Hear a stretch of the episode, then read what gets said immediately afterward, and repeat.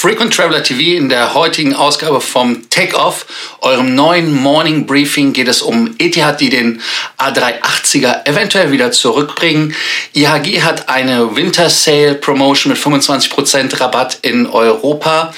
Weiter geht es natürlich auch mit anderen Fluggesellschaften wie die Wizz Air, die von Wien aus nach Dubai und nach Abu Dhabi fliegen will regelmäßig. Austrian Airlines hat Schulden zurückgezahlt. Aber wie immer an dieser Stelle geht es erstmal mit dem Intro los.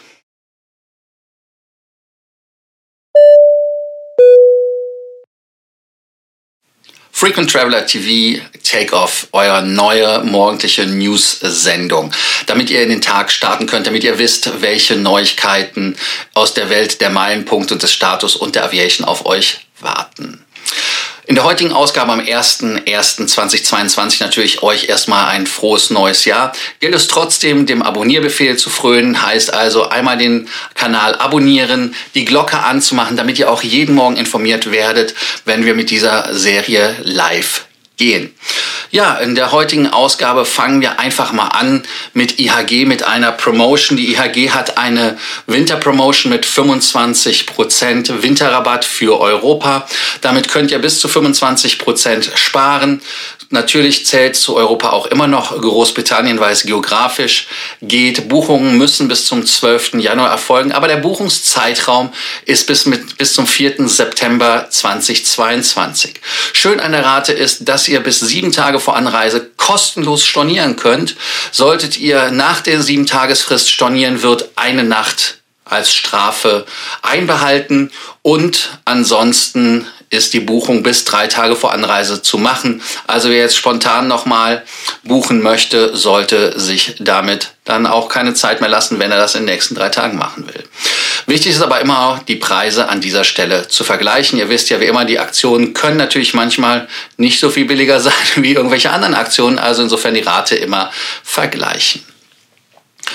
Hyatt aus der Welt der Globalisten und Exploristen gibt es ja Folgendes zu berichten. Letztes Jahr war es ja so, dass man mit 30 äh, Nächten den Status bekommen konnte. Jetzt ist es wieder so wahrscheinlich, dass man die 60 Nächte braucht.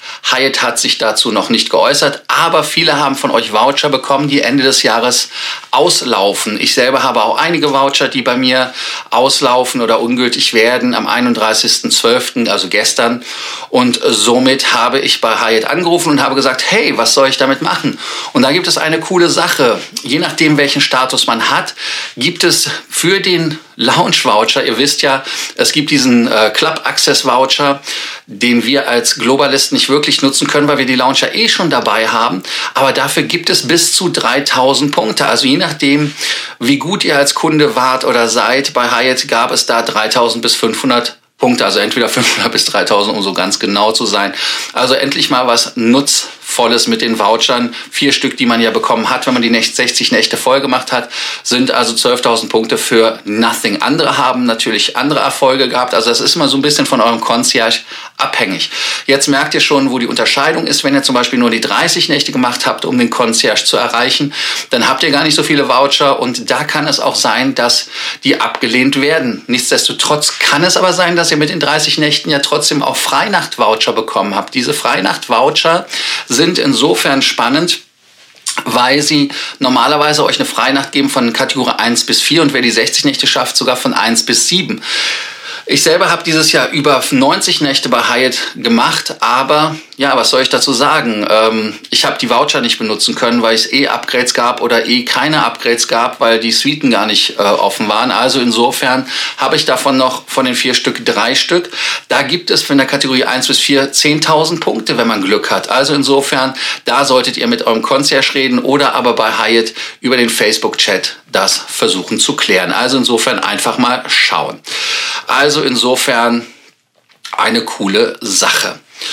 Was auch spannend ist in der Hotellerie ist GHA. Ja, das ist Global Hotel Alliance. Viele von euch kennen das nicht so wirklich. Warum? Ganz einfach, das ist so eine Kette, die äh, also bei mir fliegt sie immer unterm Radar, obwohl Kempinski dabei ist, Anantara dabei ist oder aber auch solche Marken wie zum Beispiel ähm, bei der ähm, NH Hotels, genau das war es, NH Hotels.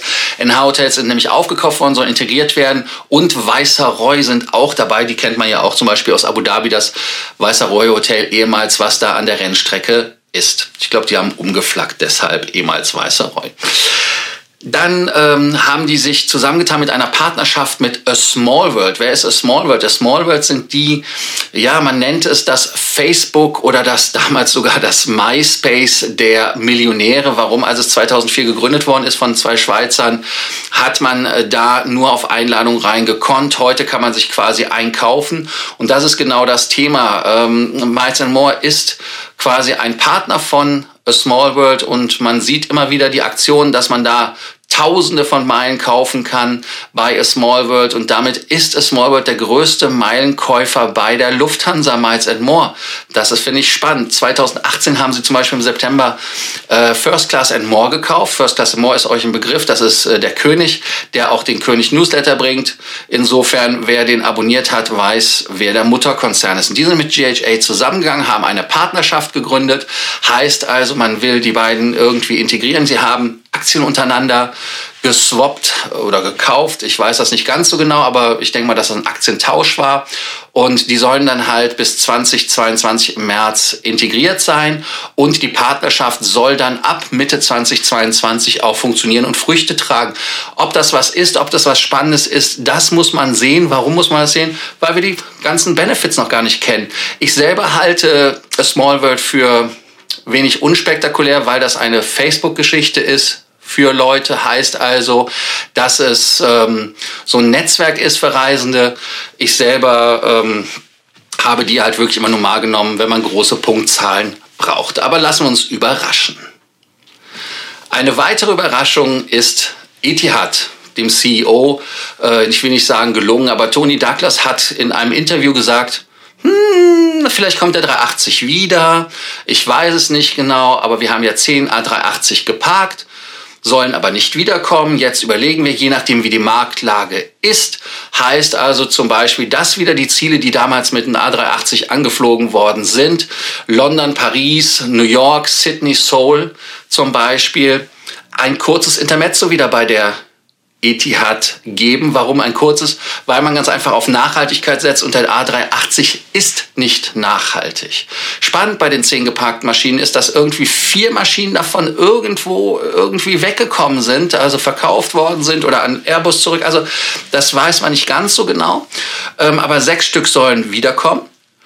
Und was ich spannend finde, ist, wenn diese vier irgendwo aufpoppen, werden sie die Residents auch weiterhin haben, werden sie dieses geile First-Produkt haben, was die Etihad da drin hat, die Lounge da drin, die in meinen Augen sehr, sehr hübsch ist? Finde ich spannende Frage. Also insofern lasst uns überraschen, weil andere Fluggesellschaften haben den A380 ja auch zurückgebracht.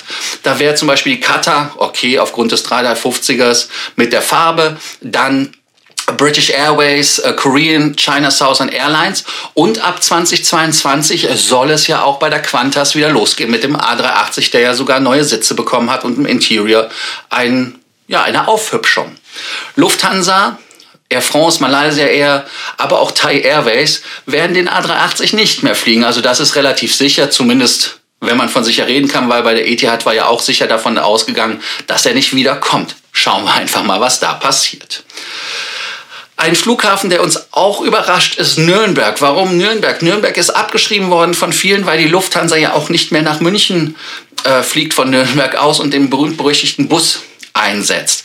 Aber der CEO vom Flughafen, der Michael Hupe, sagte in einem Interview, dass man zwar Ryanair als wichtigen Kunden hat, und äh, aber einen großen Vorteil hat, und zwar, dass man 24 Stunden auf ist. Warum ist das ein Vorteil für Fluggesellschaft? Das ist ein Flo Vorteil, weil man damit mehr Umläufe machen kann. Das heißt also, man kann relativ spät starten, man kann relativ früh starten und kann damit zum Beispiel zweimal in die Türkei, äh, anstatt zweimal in die Türkei zu fliegen, dreimal in die Türkei fliegen. Ist natürlich eine riesen Effizienzsteigerung. Dann das nächste ist, ähm, auch wenn die Lufthansa da sich verabschiedet hat, ist es so, dass man die Lounge übernommen hat, die angeblich angeblich muss ich sagen, weil ich die Zahlen nicht kenne, da keinen Gewinn im Moment macht, ist also ein Verlust, Verlustgeschäft. bis die Geschäftsreisenden wiederkommen sollen. Und das ist der Kasus Knaxus. Man hat ja angeschlossen den Nürnberger Flughafen immer noch an Frankfurt und an Wien. Ganz klar, wenn eine Lufthansa-Gruppe geht. Aber man träumt auch davon, dass man mit einem A321 XLR an die Ostküste fliegt. Ich weiß nicht, ob euch in Nürnberg das eine frohe Kunde ist oder nicht, inwieweit man da an die Ostküste fliegen will. Aber mit dem A321 gibt es ja interessante Produkte. Vielleicht wird JetBlue irgendwann mal kommen. Man weiß es nicht genau. Also insofern, das wäre spannend, weil in Nürnberg ja auch viele Firmen sind in der Peripherie. Ich möchte nur Adidas zum Beispiel nennen oder Puma. Siemens auch, also Erlangen. Aber ihr in Nürnberg, die ihr da lebt, ihr wisst das natürlich besser. Eine andere Fluggesellschaft, die aus dem Low-Cost-Bereich kommt und ja gerade so ein bisschen mit ihren Investoren auch Stress hat, weil sie sich äh, gegen Gewerkschaften einsetzen, ähm, haben die Investoren gesagt, hey, das mit den Gewerkschaften, das wollen wir nicht mehr, lass die Gewerkschaften rein, ist Wizz Air, die ungarische Fluggesellschaft. Und deshalb covern wir die auch und zwar ganz einfach, weil wir das unterstützen möchten, dass die Fluggesellschaft auch die Gewerkschaft reinlässt und damit halt die Arbeitsbedingungen sich auch verbessert. Man hat jetzt angekündigt, dass man von Wien aus nach Abu Dhabi fliegen möchte und dann sagt man, hm, die haben doch so ein Joint Venture, die haben irgendwie so Wizz Air Abu Dhabi. Ganz genau, aber das Flugzeug kommt nicht von Wizz Air Abu Dhabi, sondern von Wizz Air in Ungarn. Es sind 4244 Kilometer, was 2637 Meilen sind. Warum ist das eine spannende Zahl? Es ist eine spannende Zahl, weil ab 3000 Meilen redet man von einer Langstrecke. Ja, ganz genau. Also insofern, warum hat man sich dann Wien ausgesucht? Weil Wien der größte unbediente Markt in Europa ist von Abu Dhabi aus.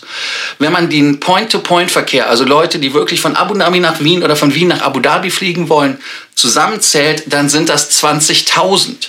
Mit Dubai sind es sogar 34.000. Also insofern war es überfällig, dass da ein Flieger geht.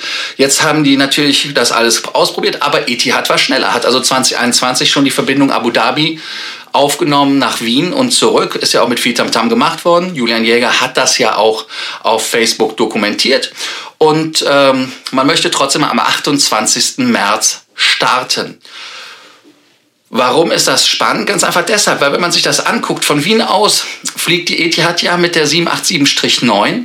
Die Freunde von Emirates, die nach Dubai fliegen, was ja anderthalb Stunden mit dem Auto nur weg ist, die fliegen sogar mit dem A380 nach Wien. Und dann kommt die Wizz Air mit einer Single-Class A321 Neo.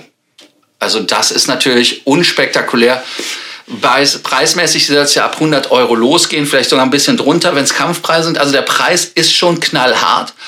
Aber vom Produkt her ist das natürlich was ganz, ganz anderes.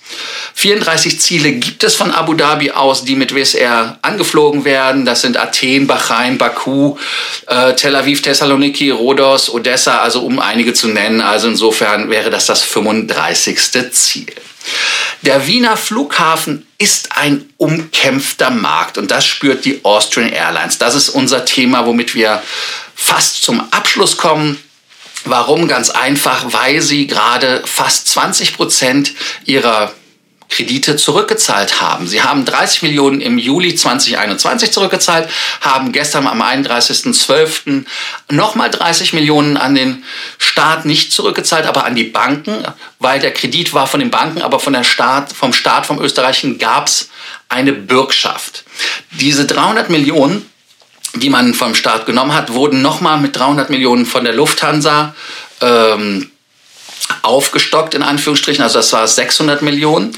Die sind dann bei Lufthansa 150 Millionen in das Eigenkapital der Austrian gegangen und der Rest der 150 Millionen war da, um das Risiko des österreichischen Staates nochmal abzusichern. Der Michael Trestel hat gesagt, der ist übrigens der Chief Operating Officer, wenn ich das richtig im Kopf habe, äh, der jetzt auch als CEO funktioniert, weil ja der Alexis von Hönsbruch geht ja zur WestJet ab diesem Jahr. Ende des Quartals, man weiß es nicht ganz genau.